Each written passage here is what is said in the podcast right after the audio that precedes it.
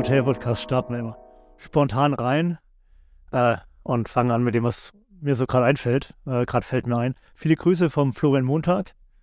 Ja, mit dem war ich gestern Abend noch in München essen. Und ähm, dann äh, freue ich mich, hier heute bei dir in Tübingen zu sein. Für mich äh, kein unbekanntes Städtchen oder zumindest die Gegend. Denn ich habe in Reutling mal zwei Jahre gelebt.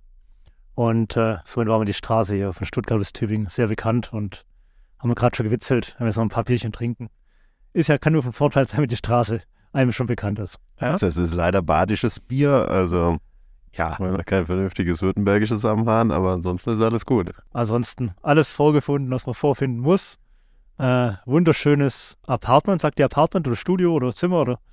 Äh, no. Gibt es da so Konzepthotel-mäßig einen Begriff oder ja, da dürf, unterscheidet sich das? Ja, da, da dürfen wir nicht drüber sprechen. Eigentlich heißt das anders. Also Okay. Hotel, ähm, aktuell sind wir mit diesen Betrieben, die, die eigentlich eher hybrid sind und ähm, die man auch in die Apartment-Ecke schieben könnte, ähm, agieren wir noch unter Konzept Hotels.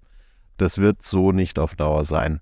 Ja, also der, die. Wobei ich da in die Richtung schon mal was gehört habe irgendwie oder auch Ja, gesehen. genau, ja. ich Aber auch. Es, es muss ja, muss Genau. ja veröffentlicht worden Also sein. die Muttermarke, Schwester oder Brudermarke wird immer Konzept Hotel sein. Das ist der Betreiber im Hintergrund, Mhm. aber am Markt wird das äh, Produkt, was dann eher auch im temporären Wohnen sein wird, ein anderes Branding bekommen.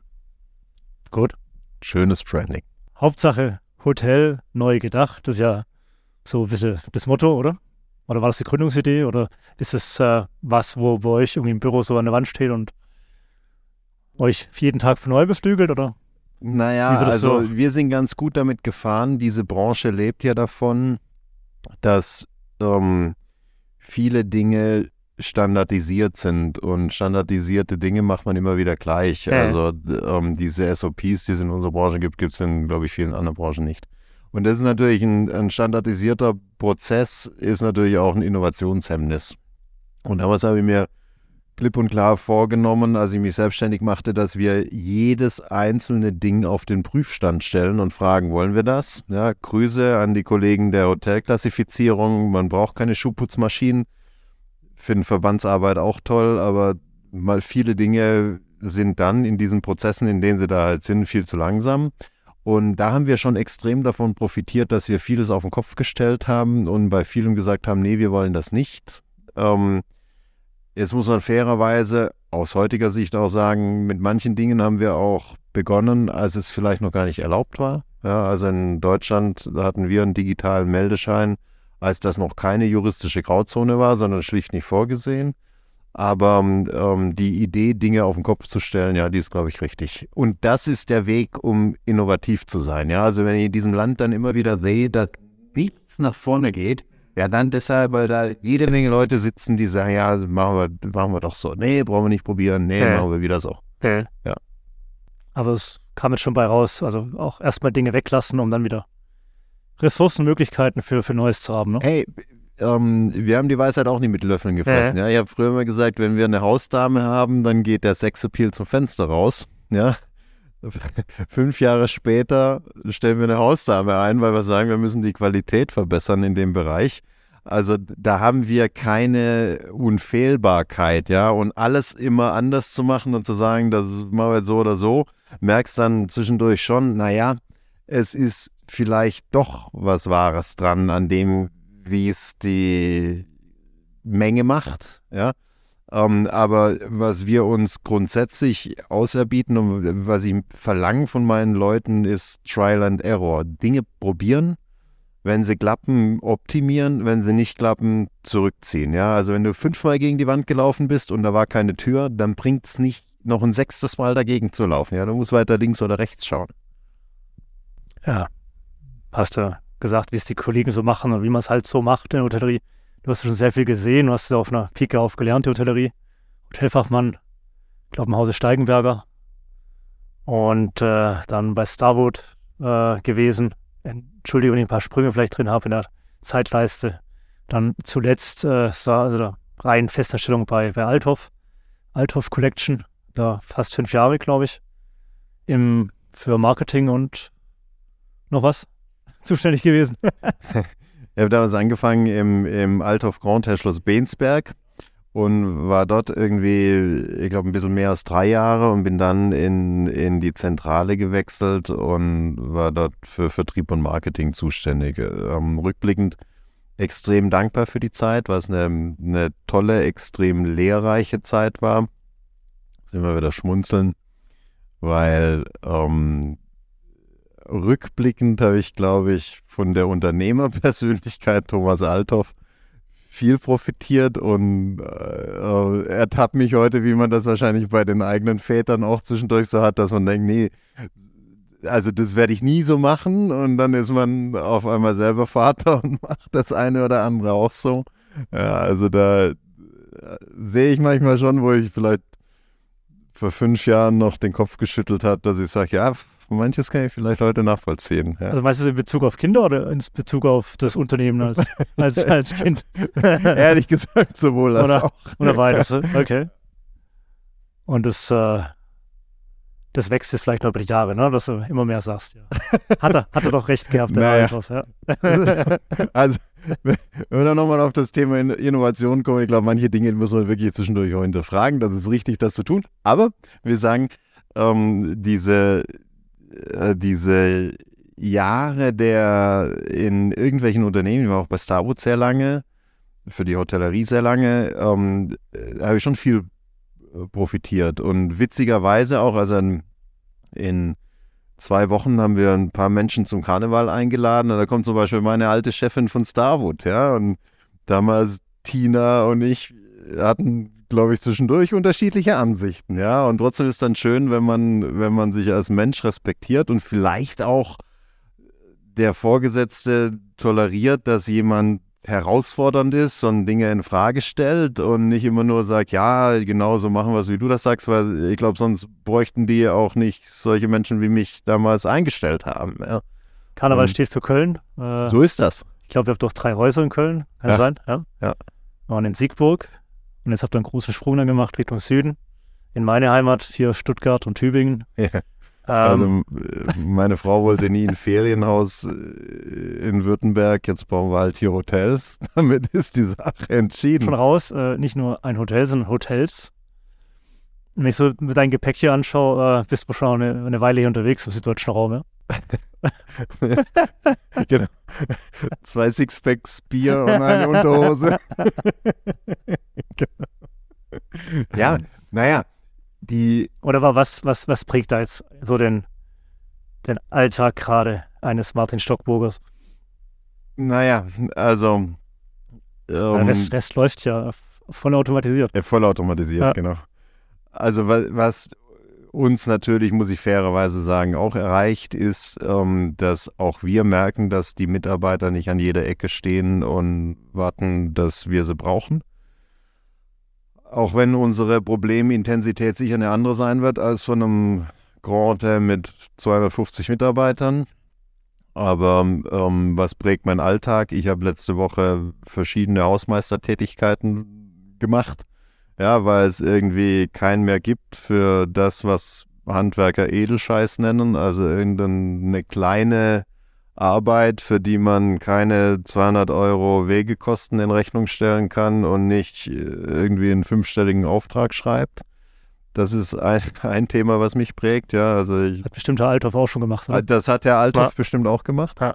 Und ich sehe mich in fünf Jahren mit so einem, mit so einem Combo-Lieferwagen durch Deutschland fahren, steht groß Konzept, vielleicht Hotels drauf und dann mache ich Silikonfugen und irgendwelche Bilder, die ich aufhänge. Hab dann weniger Sorgen als heute. Ja, also freue mich auch drauf. Das ist ein Teil von meinem Leben. Und der andere Teil meines Lebens ist, die Welt zu Ach, deswegen segnen. das Gepäck, ja. Ja, das sind genau zwei Koffer, sind zwei Koffer. Einmal das, das, die Handwerkerklamotten. alles so ist es. Und der, der andere Teil meines Lebens ist, dass wir äh, Städte segnen mit Hotels, die keine haben und keine kriegen. Und die es auch noch gar nicht wissen. Die es auch gar nicht wissen ja. teilweise. Und dann gehen wir hin so wie der Zirkus Krone und plakatieren in ja, der Straße ja, ja. und dann sind wir übermorgen da. So ist das. Ah, das war, dann, der, wirklich das war dann der Koffer mit Bier. Das ist genau, genau so ist das. Und da sind wir wirklich anders als die, die üblichen Hotelkonzerne. Da ähm, droht mir auch zwischendurch unsere PR-Agentur immer die, die Kündigung an. Wir kommunizieren dann, wenn wir eröffnen und nicht dann, wenn irgendjemand irgendeinen blöden Vertrag unterschrieben hat.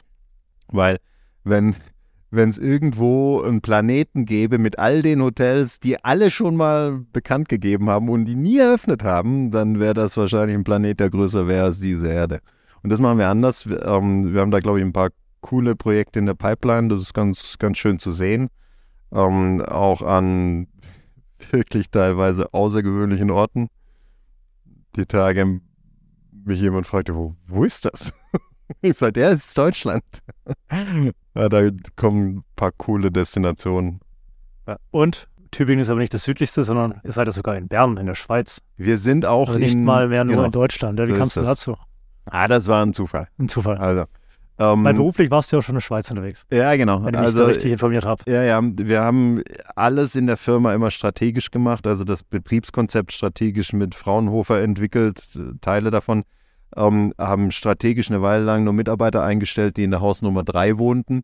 Und ganz am Anfang habe ich gesagt, ich will alle Hauptstädte in Europa, die deutschsprachig sind. Und dann haben wir also in der Tat Wien ähm, eröffnet und Bern, Berlin nicht. Also das ist die Erklärung für, für ähm, Bern. Es gibt noch einen ehrlichen zweiten Grund im, Hinter, im Hintergrund. Ähm, wir machen Bern mit einem Eigentümer, mit dem wir auch ein, ein zweites Hotel hier in Deutschland betreiben und der uns dann einfach gebeten hat, ob, ob wir nicht dieses, dieses Produkt da machen würden. Aber es ist ein extrem schönes Beispiel. Ja, das ist ein 650 Jahre alter Gasthof, ähm, der nicht mehr lebensfähig war, mit 17 heruntergewirtschafteten Zimmern und drei Restaurants, die da dazugehörten. Die Restaurants haben wir in der Zwischenzeit geschlossen und äh, haben gerade einen Bauantrag laufen, um da Zimmer einzubauen ähm, aus den 17 Zimmern, da haben wir erstmal die 17 Zimmer renoviert, dann zehn weitere äh, in einen ehemaligen Saal eingebaut und äh, 27 Zimmer. Das Hotel lief noch nie so gut. Wir hatten ein sensationelles Jahr.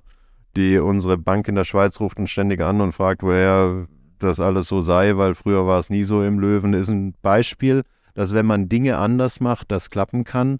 Und als wir den Betrieb übernommen haben, gab es da irgendwie Dutzend Mitarbeiter in der Gastronomie und das Hotel war komplett vernachlässigt und keiner ging dahin und die haben sich aber zu Tode gekocht mit Mittag und Abendessen.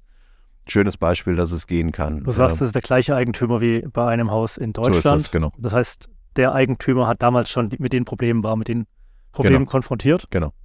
Und kann mir vorstellen, dass er auch dann dich ein äh, bisschen als Experte natürlich erstmal naja, ähm, schau, reingeholt hat. Ne? Wir können schon Dinge, die die anderen nicht können. Ja. ja muss man ganz deutlich sagen. Äh, unser kleinstes Hotel hat nur 20 Zimmer und wir führen das höchst erfolgreich in einer sehr, sehr guten Lage und zu exzellenten Ergebnissen.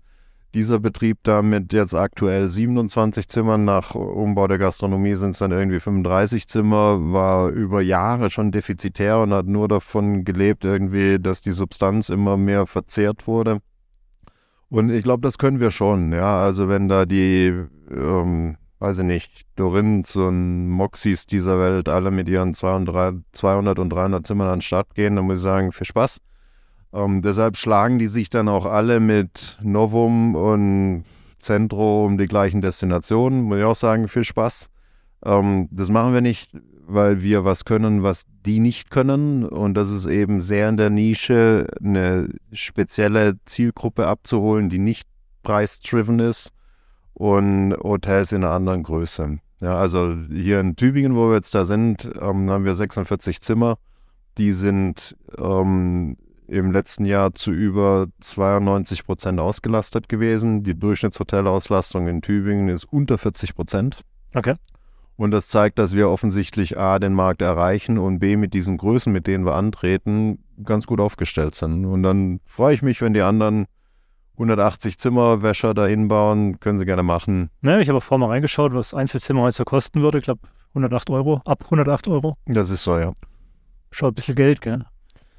Naja, aber für ein, hey, A, ein sehr schönes Produkt ist das eine, B, ein sehr ehrliches Produkt ja, und C, ein sehr gutes Produkt. Mhm. Also Ähm, wir führen einen festen Umsatzanteil in Biodiversitätsmaßnahmen ab. Wir unterstützen mit unseren ganzen, ganze, mit der ganzen Vielzahl an Maßnahmen extrem viele eigene, aber auch fremde Nachhaltigkeitsprojekte. Also meint hier, wenn wir da so lässig auf dem Sofa sitzen, diese ja, ja. Ähm, Kissen werden in einer Werkstatt für Menschen mit Behinderungen hergestellt mit denen wir seit fünf Jahren arbeiten. Ja, da gibt es drei Arbeitsplätze, die ausschließlich wir auslasten mit unseren Wäschesäcken, Kissen, T-Shirts, weiß der Kuckuck, was wir da alles machen. Wäschesack habe ich schon gesehen, genau. Genau, wenn ja. man hier rumschaut, da oben hängt so eine Lampe an der Decke, die wurde in so einer äh, Drechselei ein paar Kilometer weiter hergestellt in der dritten Generation. Ich glaube nicht, dass so wahnsinnig viele Moxie-Hotels jemals alte Handwerksbetriebe unterstützt haben. Ja, selten. Und ähm, so Projekte wie mit dem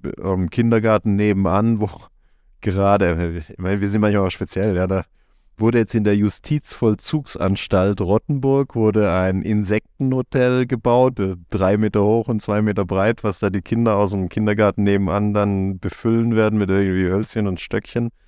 Das ist uns wichtig und das macht uns auch Spaß, unterscheidet uns, ist aber auch was, wo wir unsere Zielgruppe mit abholen. Ja, und ähm, ich glaube, äh, es gibt so ein paar Dinge, über die man nicht diskutieren braucht. Das ist ganz sicherlich, dass unsere Welt immer digitaler wird. Und äh, über was wir auch nicht sprechen müssen, ist, dass unsere Welt immer nachhaltiger werden muss. Und wenn da die Großen unserer Branche auf ihre Bullshit-Duschgels Organic draufschreiben und damit zufrieden sind, weil ADA den Scheiß halt liefert, dann finde ich es wichtig, dass jemand sagt, nee Leute, wir sind nicht alle dumm das will ich so nicht. Und deshalb machen wir das auch, geben da auch Geld für aus und solange wir es uns leisten können, werden wir das tun. Die Gäste müssen es aber auch ein Stück weit mitgehen und offensichtlich an diesen, diesen Auslastungszahlen, diesen Durchschnittsraten sieht man, dass es funktioniert. Ja, dann darf das Ibis gerne sein Billigduschgel ins Bad hängen. Die kriegen heute Nacht vielleicht 99. Wir machen unsere ganzen Nachhaltigkeitsmaßnahmen und kriegen dann vielleicht 109. Und du lässt das Duschgel dann weg oder hast du eine Alternative? Nein, wir haben eine Alternative, aber auch das ist witzig. Ja, wir haben jetzt fünf Jahre das gleiche Duschgel genutzt, was alle coolen Lifestyle-Brands so haben. Also Stop Water, das steht in jedem, weiß ich nicht, 25 Hours und wie sie alle heißen auch rum. Ist nicht zertifiziert. Die schreiben zwar drauf, dass sie irgendwie Bio und Zeugs und keine Ahnung sind. Das haben wir ein paar Mal hinterfragt und dann die Antwort bekommen, nee, das würde nicht hinhauen. Ähm, dann haben wir bei dem internationalen Marktführer für nachhaltige Duschgels ähm, zertifizierte Produkte abgefragt. Die haben gesagt, ja, die gibt's. Die werden aber in China hergestellt, ausschließlich. Ähm, das passt für uns mit dem Carbon Footprint nicht. Wenn wir da Klimaneutralität erreichen wollen, dann wird Duschgel aus China nicht funktionieren. Und da war so lange weitergesucht, bis wir jemanden fanden, der A, die Refill-Lösung bietet, die wir wollen B in Europa herstellt, C eine, zertifiz eine zertifizierte Rezeptur hat und das dann auch noch in einer plastikarmen Verpackung uns liefert, sodass wir pro Liter Duschgel, den wir da verbrauchen, nach den Gesetzgebungen von Hygiene und Produkthaftung, die bestehen, eben da eine optimale Lösung erzielen. Und auf so Details bin ich stolz. Das ist Arbeit, das ist mühsam, kostet auch Geld. Aber ähm, das lässt mich dann auch kopfschüttelnd weglaufen und wo ich dann sage, ihr alle, die euch da irgendwie Plaketten an die Türe schraubt und das alles nur macht, um den Gast zu verarschen, hm. da habe ich recht wenig Verständnis für. Kannst schon mal einen Haken hinter das Duschgel machen zumindest. Ne? genau, wenn's Duschgel um, Wenn es ums... Nein, nein, aber du, du, hörst ja raus, die Dinge werden einfach äh, Teil für Teil konsequent zu Ende gedacht. Ja, also Punkt. auch das Duschgel zum Beispiel. Ja, wir haben eröffnet im ersten Hotel mit von Hand hergestellten ähm, klimaneutralen Seifen, Hartseifen. Die wurden in Österreich irgendwie auf der Alm, wurden die Kräuter gezupft und dann irgendwie zu Seife verarbeitet. Ähm, in, das war, war original unser erstes Hotel und bis die Abfallwirtschaftsbetriebe Köln endlich uns die Mülleimer hingestellt haben, ja, die wir ja, bestellt hatten, sind sechs Monate ver vergangen. Das ist in Köln manchmal so. In der Zeit habe ich dann irgendwie zweimal die Woche da den Müll abholen müssen und den zu Hause dann auseinandergepflückt und irgendwie die Pfandflasche in den einen Eimer und das andere in den anderen Eimer gelesen und dann fallen, fallen dir die ganzen harten Seifen auf. Und dann musste ich irgendwie sagen, okay, jetzt haben wir zwar 1000 Hartseifen da gekauft, aber die Leute waschen sich die Hände und dann fliegen die restlichen 18,5 Gramm weg. Das war dann der Moment, als wir umgestellt haben auf, auf Flüssigseife. Und das ist, glaube ich, so ein Beispiel für, für um, Trial and Error, dass wir Dinge ausprobieren und wenn es dann halt nicht funktioniert, muss man eine andere Lösung finden. Und da gehört auch Stop Water dazu. Ja? Also wenn die nicht in der Lage sind, ein zertifiziertes, ordentliches Produkt beizubringen, dann ist das nicht mehr unser Her Hersteller und dann ist das so. Ich habe heute vom Finanzamt ein Schreiben bekommen. Übrigens die Stadt, wo du heute auch schon warst. Da habe ich mal vor ein paar Jahren, vor zehn Jahren, was, so einen Weinberg gekauft war der Wein aber nicht so gut. Und der Pächter, der, oder der Pächter, genau, der Winzer, der wollte dann einen neuen Pachtvertrag haben, der nochmal 30 Jahre läuft, der neue Reben einpflanzen. Und ich sagte, nee, lass mal gut sein. Äh, das mache ich vielleicht irgendwann. Und solange äh, lass mal das mal als Blumenwiese laufen. äh, zu dem Punkt Blumenwiese war ich mit der Stadt intensivst im Austausch damals. Aber ich erzähle das. Zum einen, weil sie mir heute ein Schreiben geschickt haben, äh, hier ihre Nummer, ich sei jetzt ein landwirtschaftlicher Betrieb also nach zehn Jahren, gell, stellen sie fest, dass ich dann Acker habe. Und äh, die Nummer bräuchte ich jetzt irgendwie wegen der Grundsteuererklärung. Äh, aber ich komme auf den Punkt zu sprechen, weil ihr ja so konsequent seid, ähm, dass ihr hier euch allein im Standort Tübingen jetzt auch nochmal mit einer Wiese, sage ich mal, wie, wie, soll ich sagen, wie soll man Satz da beenden? wie kam es dazu? Wie kam es dazu? Also ähm, wir hatten von Anfang an, ähm, wie so jedes Hotelunternehmen, immer das Ziel, möglichst viele Eigenbuchungen zu generieren. Ähm, und das schaffen wir, indem wir A, nett sind zu den Gästen, B, unverschämt sind zu, zu den Gästen und C, was Gutes tun für die Welt. Also meint nett sind, wir geben den Gästen üblicherweise die besten Zimmer, wenn sie bei uns direkt buchen. Wir sind unverschämt zu den Gästen, weil sie halt bei Booking leider mehr bezahlen und da auch kein Entgegenkommen bei irgendwelchen Stornierungen bekommen. Und C, weil wir den Gästen klar erklären, wenn du bei uns buchst, dann kriegst du A, das beste Zimmer, B, die beste Rate und C, führen wir für, für jede Buchung von dir noch was ab in eine Nachhaltigkeitsmaßnahme. Und das waren tatsächlich ähm, die ersten drei Jahre Baumpflanzungen, die wir vorwiegend in Ghana gemacht haben mit einem Partner. Und ähm, letztlich wird es nie Konzepthotels in Ghana geben. Hinfahren und gucken, ob da die Bäume stehen, kann ja auch nicht, weil dann die. Das wäre jetzt so die nächste Frage gewesen, weil das Beispiel Seife hat ja gezeigt, ja, da genau. verkauft sich irgendwas als genau. Maßnahme, die nachhaltig ist und funktioniert. Genau. Äh, das mit Bäumen ist ja auch wirklich mega am Trend. Ja, das ist im Trend. Das war aber auch wenn es alle machen, dann sind wir Hm, raus. Ja, hm, das ist hm. das eine. Und zum anderen. Dann lässt du es halt lieber weg. Ja, genau. Zum anderen ist dann halt die Frage auch, macht das wirklich Sinn, in Ghana Bäume zu pflanzen? Wir haben als Claim ähm, digital, fair und lokal unten drunter stehen. Mhm. Da wüsste ich jetzt nicht, was Ghana damit zu tun hat. Mhm. Und so kam dann eben der, der Ansatz, dass wir sagten, also man, das, was man vor der eigenen Haustür tun kann, das sollte man auch vor der eigenen Haustüre tun. Und ähm, daher kommen unsere Ökotainment-Maßnahmen, wie beispielsweise mit dem Kindergarten nebenan oder äh, im Jahr zuvor haben wir irgendwie ähm, Steinkautskästen gezimmert und in Bäume aufgehängt. Oder eben, dass wir da diese, diese Wiese als ähm, Renaturierungsfläche aufkauften, was ein extrem mühsamer Prozess war. Ja, in Deutschland kann ich einfach nur ein Wirtschaftsunternehmen Wiesen kaufen, solange Landwirte die auch gerne haben wollen. Jetzt ist das ein, eine Wiese am Rand von einem Biosphärenreservat, nicht im, sondern direkt angrenzend an. Das ist also die letzte, das letzte Wiesenstück, bevor es da auf die Schwäbische Alb hochgeht. Und ähm, man kann auch im Grundbuch in Deutschland nicht Quadratmeter für Quadratmeter buchen. Also kann jetzt nicht hingehen und sagen, im Dezember haben 1000 Leute bei uns gebucht, also kaufe ich 1000 Ja, ja, Quadratmeter genau. und im Januar kaufe ich die nächsten 500, sondern da muss Ja. halt mal eine Wiese kaufen. Und da haben wir dieses Jahr wirklich ähm, richtig Geld in die Hand genommen, um eine intensiv bewirtschaftete Wiese ähm, zu erwerben und im Rahmen von so einem Renaturierungsplan in die eigentliche ähm, traditionelle Nutzung einer Mähwiese zu transportieren. Da sind wir da auch ein bisschen mühsam. Ja, also die ist tatsächlich sechs, sieben Mal gemäht worden. Da wächst dann, wächst dann irgendwann Gras, aber da blüht nichts mehr, da leben auch keine Insekten mehr und der Bauer macht da Biogas draus. Und die wird jetzt im Rahmen von so einem Renaturierungsplan im Laufe von zwei Jahren nicht mehr gedüngt und dann nur noch einmal im Jahr gemäht, dass da wieder Pflanzen nachkommen, die zum Blühen kommen und sich dann natürlich aussehen und dadurch steigt dann wieder die Artenvielfalt. Das funktioniert wirklich. Ich mache es jetzt schon ein paar Jahre. Ja? ja, ja. Und äh, was am Anfang nur Acker war Ja. oder zerpflügt, weil du halt die Reben rausgerissen hast, wird jetzt von mehr Jahr zu Jahr eine immer buntere Wildblumenwiese. Ja, Ja. ja also und da da, wachsen Dinge, da die freue ich habe ich noch nie gesehen. freu mich auch Und total links und rechts die, die normalen Weinberge, gell? Ja, mega. Ja. Und da, wir haben da tatsächlich ähm, Optionen, um weitere Wiesenteile da angrenzend zu erwerben, die dann auch so ein Biotopverbund schließen sollen. Ähm, werden da also jetzt nicht aufhören damit. Es ist nicht so, dass wir eine Wiese gekauft haben und sagen, wunderbar, das Wort, sondern das sind jetzt halt die ersten 5000 Quadratmeter ähm, mit dem klaren Ziel, das in einer sinnvollen Ergänzung dann zu einem großen Ganzen zu führen.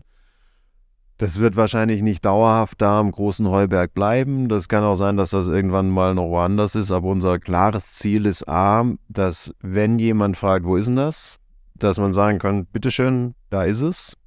Dass wir das klar dokumentieren für Gäste, ja, dass die Gäste ähm, sehen können, so sah das Ding aus, als wir es gekauft haben. Da gibt es eine Drohnenaufnahme, da sieht man original noch die Spuren von diesem, weiß ich nicht, 20 Tonnen schweren Traktor, der da drüber geeiert ist mit seinem absaugenden Silage-Ladewagen da.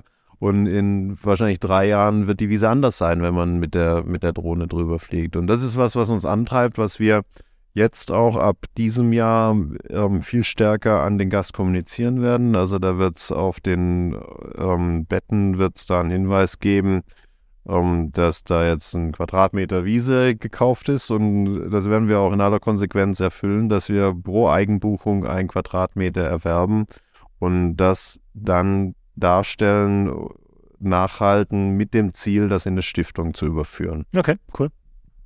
Und weißt du was? Ich kaufe das auch alles ab. ja. Manche könnten ja denken, okay, jetzt kaufst du da Wiese für Wiese und wartet nur drauf, um da irgendwann ein Bauland draus zu machen, neues, neues, Nee. neues Hotel hochzuziehen. das ist Aber- sogar, ja, da haben wir, Aber das Ganze jetzt noch mit Stiftung endet, die Ausführung. Ja, also das ist sogar im, haben wir da im Notarvertrag drinstehen, Mhm. ähm, dass das äh, A ein Vorkaufsrecht für die Stadt gibt. Ja. Also wenn das je Bauerwartungsland oder Bauland werden würde, hätte die Stadt das Vorkaufsrecht, ähm, was sie dann sicher auch ausüben Okay. würde. Ja. Aber das ist auch nicht unsere Idee, sondern die Nein. Idee ist eine andere. Ja. Und da glaube ich, gilt nur eins, wenn Colgate auf die Zahnpasta draufschreibt, diese Zahnpasta-Verpackung ist nachhaltig, weil man sie recyceln kann, dann ist das Verarschung. Ja, und das ist was ganz Gefährliches. Ja, da darf man Kinder nicht so gegenübertreten und, glaube ich, Gästen und Geschäftspartnern auch nicht. Und deshalb ist uns sehr, sehr wichtig, dass wir da ganz vorsichtig und, und sorgfältig mit umgehen und nicht sagen, was nicht so ist und das, was wir sagen, so belegen, dass es jeder nachvollziehen kann. Weil ich will eines nicht, dass wir da irgendwo einen Vorwurf oder ein Fragezeichen bekommen und uns jemand sagt, ja, das ist ja nicht ganz so, wie du das darstellst. Wir machen da so wahnsinnig viel und es kostet uns auch echt wirklich viel Geld. Deshalb macht es gar keinen Sinn, was zu erzählen, was nicht so ist, weil wir so viel tun, was tatsächlich so ist. Passt ja wieder zu der Aussage von Beginn zu den Hotels, wenn sie dann eröffnet sind. Dann, Ja. dann wird kommuniziert. Ja, ich Ja. bin, also jetzt sind wir hier im Kernland Württembergs. Ich bin gebürtiger Württemberger und der unterscheidet sich ja zum Beispiel vom Rheinländer, dass er erst denkt und dann redet. Der Rheinländer redet, um zu denken. Und Ja, wo kommst du her? Äh, ich bin gebürtig aus Rottweil. Okay. Ähm, also da ist schon wichtig, dass man erstmal die Schnüss hält und seine Arbeit macht und wenn man dann die Arbeit gemacht hat, dann kann man den Mund aufmachen. Also so wie man immer so schön sagt, man sollte nicht gackern, bevor das Ei gelegt ist, würde ich manchem vielleicht auf der Expo Real als Gedanken mal mitgeben. Ja, ja, also ich komme ja auch so rum jetzt mit dem Hotel-Podcast und Expo Real, die scheint einige beflügelt zu haben. Also, die sehen sich schon ganz, ganz, ganz groß. ähm, aber du bist du für die Ausbildung von, von Rottweil nach weggezogen oder wie war das? Naja, also. Weil, warum, warum hast du jetzt den Weg damals gewählt zum Hotelfachmann? Das ja, ganz schwierig. Schwierig. Keine gute Geschichte für meine Eltern. Also, ich komme aus einer Beamtenfamilie. Mein Opa war Beamter, mein Vater war Beamter. Alle waren, waren in der Hoffnung, dass ich da auch sowas machen würde. Und jetzt hast ich, du wieder viel mit Beamten zu tun. Ja, jetzt, jetzt wieder, also. genau. Und dann habe ich ähm, Zivildienst gemacht mhm. auf einer Jugendherberge. Und ähm, in der Zeit, ähm, also damals hatte man ja halt nach dem Abi irgendwie sich um einen Studienplatz beworben und dann Zivildienst angetreten. Ich hatte einen Studienplatz für BWL in Mannheim mhm. und ähm, hatte ein Assessment Center noch bei einem DAX-Unternehmen da angefangen, wo es um irgendwie so ein äh, quasi unternehmensbegleitetes Studium gegangen wäre durch Bayer. Und da musste ich dann ständig zu diesem komischen Assessment Center dann nach Leverkusen und kam dann immer wieder totunglücklich zurück in der Jugendherberge. Und da war eine ältere Dame, die mal, die mal ein Hotel hatten da auf dem Feldberg. Und da mich dann immer wieder kommen und sagt, oh je, jetzt, jetzt sehen sie wieder so schlimm aus und jetzt geht es ihnen gar nicht gut. Und dann hat die einen Termin für mich gemacht da sind wir dann gemeinsam Kaffee trinken gegangen, Schwarzwälder Kirschtorte essen im Hotel Adler in Hinterzarten und da kam so ein Dehoga-Mensch dazu. Parkhotel Adler? Ja, genau. Ja, war ich ja letztens erst. Ja, schau. Ja. Und der hat mich dann zugeschwadet und gesagt, warum Leute wie ich in der Hotellerie arbeiten sollten. Und da ich ja so derangiert und verunsichert war von diesem anderen Zeugs, da habe ich dann zu meinen Eltern gesagt, also den Studienplatz, den werde ich nicht antreten. War ein Desaster für meine Eltern und habe dann ein erstes Praktikum begonnen. Und das war nicht doof und habe dann ein zweites gemacht und ein drittes und habe dann Ausbildung begonnen. Wo? Äh, Im Steigenberger Inselhotel in Konstanz. Das war damals von, von äh, meinem Heimatort das nächstgelegene Fünf-Sterne-Hotel.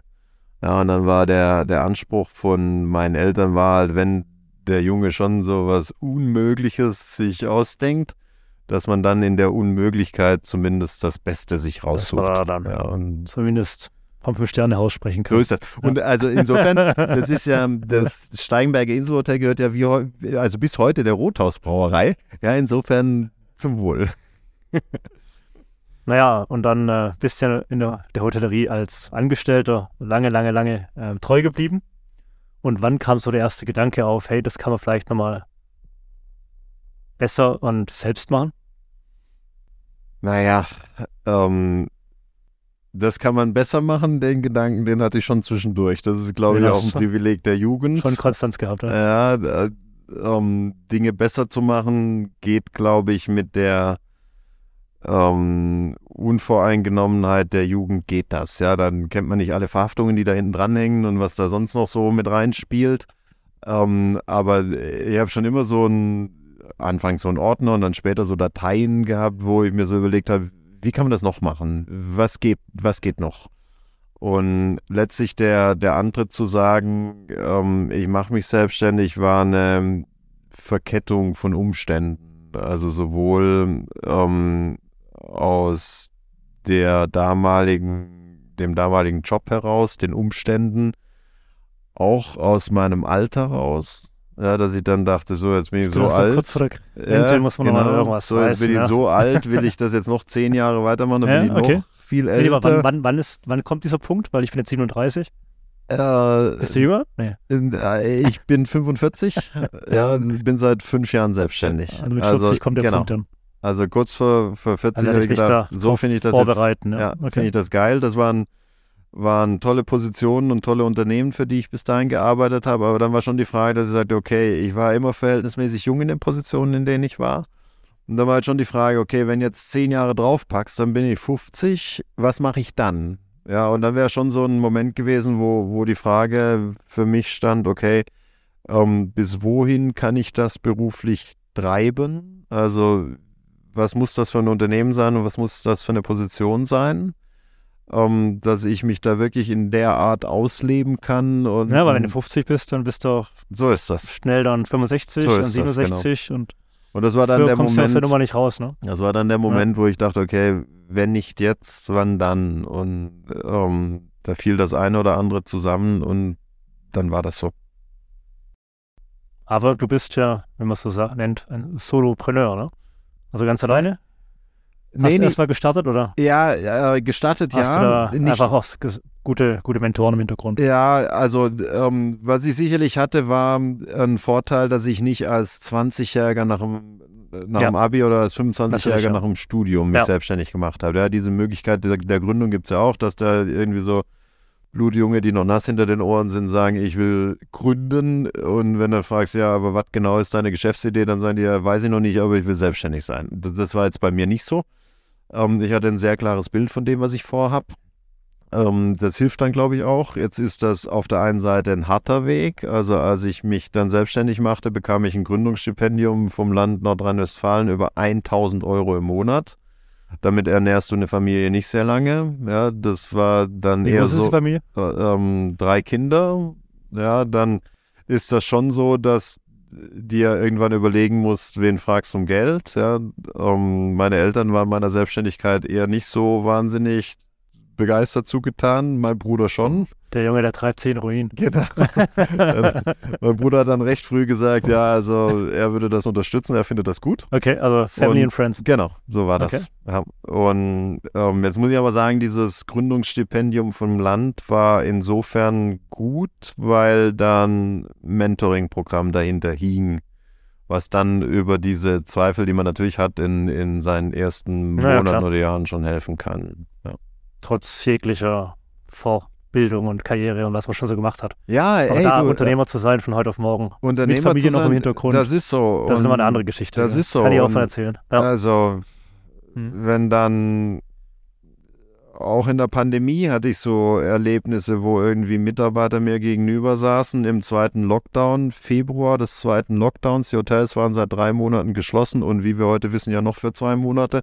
Und da saß mir jemand gegenüber und sagte, er würde jetzt gerne eine Gehaltserhöhung bekommen. Ja, da bleibt ja als, als Unternehmer, wo ich habe einen Kredit aufs eigene Haus aufgenommen, um Löhne pünktlich zu bezahlen, weil der Staat irgendwelche Unterstützungen nicht pünktlich geliefert hat. Da bleibt ja als Unternehmer erstmal die Spucke weg. Ja, da denkst, okay, das ist super. Ähm, mein Lohn wurde seit mehreren Monaten nicht mehr ausgezahlt und ich lebe davon, dass wir irgendwelche Ersparnisse gerade sorgsam verbrauchen und du fragst nach einer Gehaltserhöhung. Da ist diese Härte des Unternehmertums, wurde da in diesen zwei Jahren, glaube ich, in, in aller Deutlichkeit klar, ja, wo wir nachts im Bett lagen und nicht wussten, wie es geht und wo ich zwischendurch nur über irgendwelche weiß ich nicht, äh, Freunde, die dann wirklich halfen, ähm, weiterkamen. Ja, also. Um die Zeit zu überbrücken, sage ich mal, bis äh, Unterstützung kam, aber vielleicht hat er auch die nicht einfach das abdecken können, was naja, man so also gebraucht hat. Ne? Da gab es auch. Das war ja auch von Fall zu Fall sehr unterschiedlich. Ja, das war von Fall zu Fall unterschiedlich. Also wir fielen zum Beispiel, man, da können ja auch viele Großhotelgesellschaften ein Lied von singen, dass da Hilfen teilweise konstruiert wurden, die einfach extreme Unwuchten in sich hatten und oder wenn man es wie ein Kind sagen will, auch einfach ungerecht waren. Und wo wir teilweise auch wirklich auf mit dem Hintern auf Grundeis gingen weil die Hilfe so konstruiert war, wie sie konstruiert war. Ja, und da Oder auch im Nachhinein nicht irgendwie angepasst. Nein, ob, nee, nein. also ja. das ist nicht lang her, da, da ähm, habe ich irgendwo, weiß ich, vielleicht was, was dein Podcast von Otto Lindner gehört, dass er sagte, er sei bis heute der Meinung, die Bundesrepublik schulde ihm noch so und so viele Millionen. Und einen ähnlichen Satz habe ich mal von Thomas Althoff gehört, der sagte, also das ist alles nicht richtig, was hier passiert. Und jetzt sind wir in einer ganz anderen Dimension als da die beiden Unternehmen. Aber ähm, wie gesagt, ich habe damals auf das Familienhaus ähm, die Hausbank gefragt, ob sie sich vorstellen könnten, mir einen Personalkredit zu geben, damit ich die Löhne bezahlen soll, die da mit Wumms in den Nachrichten erzählt wurden. Und das war schon, da zweifelst du dann schon am Staat, ja, für was du Steuern bezahlst, wenn dann da Repräsentanten sich hinstellen, die Hose dick machen und am Schluss in irgendwelchen Bezirksregierungen, weil irgendjemand irgendwelche Haken setzen muss und um 16 Uhr nach Hause geht, dann das nicht funktioniert. Ja, also da habe ich schon meine eigene Meinung dazu. Und da muss ich noch eine Anekdote loswerden, weil die ist in ihrer Perfidität nicht zu übertreffen. Kölns Oberbürgermeisterin hat damals gesagt, man könnte alle kommunalen Abgaben stunden also haben wir natürlich die Kulturförderabgabe für die Corona-Monate gestundet. Und dann zwei Jahre später kam irgend so ein, so ein Schlumpf da vom, vom ähm, Kassenamt, Steueramt und sagt, ja, wir sollen mal nachweisen, warum wir das haben stunden lassen. Dann kam beim Nachweis raus, dass wir komischerweise nicht insolvent gegangen sind. Also wurde dann unterstellt, dass uns die Stundung gar nicht zustand. Und dann durften wir den Betrag natürlich zurückzahlen, wie das logisch ist bei einer Stundung, plus Verzugszins in Höhe von, ich weiß nicht, 8, und Prozent. Und da siehst du dann als Unternehmer wirklich irgendwie begossen wie ein Pudel aus der Wäsche und denkst, also was ist hier falsch gelaufen? Ja. Und wehe, du willst was von denen, dann wartest du irgendwie tausend Jahre. Und das ist schon. Ich habe jetzt zehn Jahre gewartet, bis ich endlich landwirtschaftlicher Betrieb ja, bin. Siehst du. Und das nicht mal in Köln ist. Das, nicht, nicht Köln wäre das eine Aufgabe für Generationen. Als nächstes wollen sie Geld. Nummer, Nummer habe ich jetzt. Mit Zinsen. oh mein Gott. Jetzt ist das vorbei, hoffen wir doch mal. Und ähm, dein Blick aber auf die Zukunft insgesamt und von Concept Hotels natürlich in erster Linie. Oder wie auch immer es heißt. Am Ende. Also insgesamt ist, glaube ich, so, dass die, die Welt, das, was man da in der Amerik amerikanischen Armee VUCA World nennt, immer schwieriger wird. Ja, die Welt wird immer unübersichtlicher sein.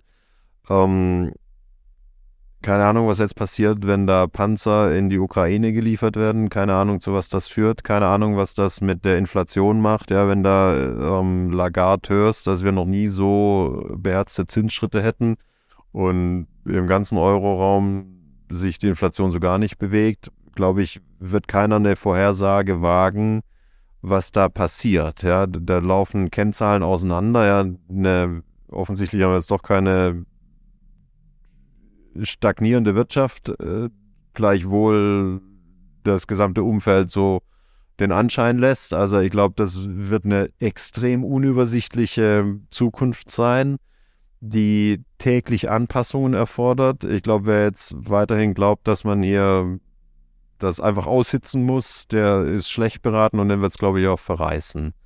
Also die Unternehmen, die fähig sind für Transformationen, die agil genug sind, ich glaube, die schaffen es. Ähm, Concept Hotels hat mit der Betriebskonzeption, die wir haben, konnten wir die letzten drei Krisen extrem gut meistern. Also Kontaktlosigkeit war für uns nie ein Problem, Mitarbeitermangel war für uns ein deutlich kleineres Problem, Energiekostensteigerung ist ein für uns, mag ich sagen, marginales Problem, aber viel kleiner als für die anderen. Hier in Tübingen sind wir fast autark. Ähm, wenn jetzt hier Schnee auf den Paneelen liegt und irgendwie Winter Dach, ist, ja. kaufen wir auch was dazu, aber in, einer, in einem anderen Umfang, ja. ja. So. Ähm, ich glaube, wir haben ein Betrie Betriebskonzept, was die Agilität hat, um auch künftige Schwierigkeiten möglichst gut zu meistern wenn übermorgen ein Atomkraftwerk in der Ukraine explodiert oder in zwei Wochen Bomben auf Berlin fallen, werden wir auch ein Thema haben. Aber ich glaube, mit diesen Umständen, jetzt nicht mit diesen konkreten zwei Szenarien, aber mit der Möglichkeit, dass die unvorhersagbarsten Dinge eintreten, wie ein Krieg in Europa oder eine Hyperinflation von 10% über mehrere Jahre, mit ähnlichen Szenarien wird man leben müssen. Das macht das Leben des selbstständigen Unternehmers, der mit vielleicht sogar noch privater Haftung mit drin ist, nicht unbedingt leichter. Ähm, würde ich mir auch wünschen, wenn das von äh, Autoritäten anerkannt wird. Ja, Deutschland braucht weiterhin den Mittelstand. Egal was ist in der Welt. Aber ich glaube, ähm, wir sind verhältnismäßig gut aufgestellt für das, was kommt. Ja, ich glaube, das nächste Riesenthema für unsere Branche wird das ESG-Thema sein, mit dem sich kaum ein Hotelunternehmen bisher beschäftigt. Ja, die beschäftigen sich alle mit ihren RevPAR und Cost Margins. Ähm, aber dass da Assets stranden werden in den nächsten Jahren, weil keiner über die ESG-Thematik ernsthaft sich Gedanken macht, anstatt da Organic auf die ADA-Seife zu schreiben. das ich glaube, das ist das nächste große Ding in unserer Branche. Martin, hat riesig Spaß gemacht, aber in erster Linie war es unheimlich inspirierend und informativ. Vielen Dank. Möchtest du was hinzufügen? Nö? Vielen Dank. Dann würde ich sagen, wir machen ein Köfferchen nochmal auf, nehmen die, holen die nächste, holen das nächste Fläschle raus. Und äh, bis zum nächsten Mal im Hotel-Podcast. Da werden wir noch einiges hören. Jetzt sind wir noch gar nicht äh, drauf zu sprechen gekommen auf euer Franchise-Modell. Da gab es ja auch mal was, ne? Ja, ähm, wir haben eine. Gibt's da wir haben eine gewisse Neues? Zeit lang haben wir das ähm, nach vorne geschoben und haben da unser Betriebsmodell, also nicht die Marke als Franchising angeboten, sondern unser Betriebsmodell, ähm, haben da auch tatsächlich ähm, einen Vertrag unterschrieben und ähm, zwei Projekte begleitet, aus denen wir uns dann als Franchisegeber zurückgezogen haben. Ähm, aber ich glaube, das wird, oder ich bin mir sicher, dass das nicht das Wachstum der nächsten Jahre sein wird, weil, glaube ich, da auch die Erkenntnis dann auf meiner Seite schlicht und ergreifend war, wenn dieses Betriebskonzept funktioniert, ähm, warum sollte ich das als Franchise-Modell rausgeben, wenn die Marke nicht davon profitiert? Dann kann ich es auch selber umsetzen. Da haben wir in der Zwischenzeit die Investoren dabei, die das mit uns gemeinsam machen und dann bleibt bei uns mehr als nur der Franchise-Fee-Spielraum, ja, sondern ja. ein höherer Ertrag und wir können deutlich mehr den Geschäftsgang bestimmen. Und das erleben wir im Nachhaltigkeitsbereich halt schon, wenn ich da auf einen Franchise-Nehmer verlässt, der sagt, ja, machen wir irgendwie, ja. dann kann schon die Marke beschädigt werden. Ja, ja, und da mag ich nicht hinten im Taxi auf der Rückbank sitzen, sondern vorne am Steuer und sagen, dahin fahren wir. Super. Haben wir es auch noch besprochen. Vielen Dank und bis bald. Wiedersehen. Wiedersehen. Tschüss.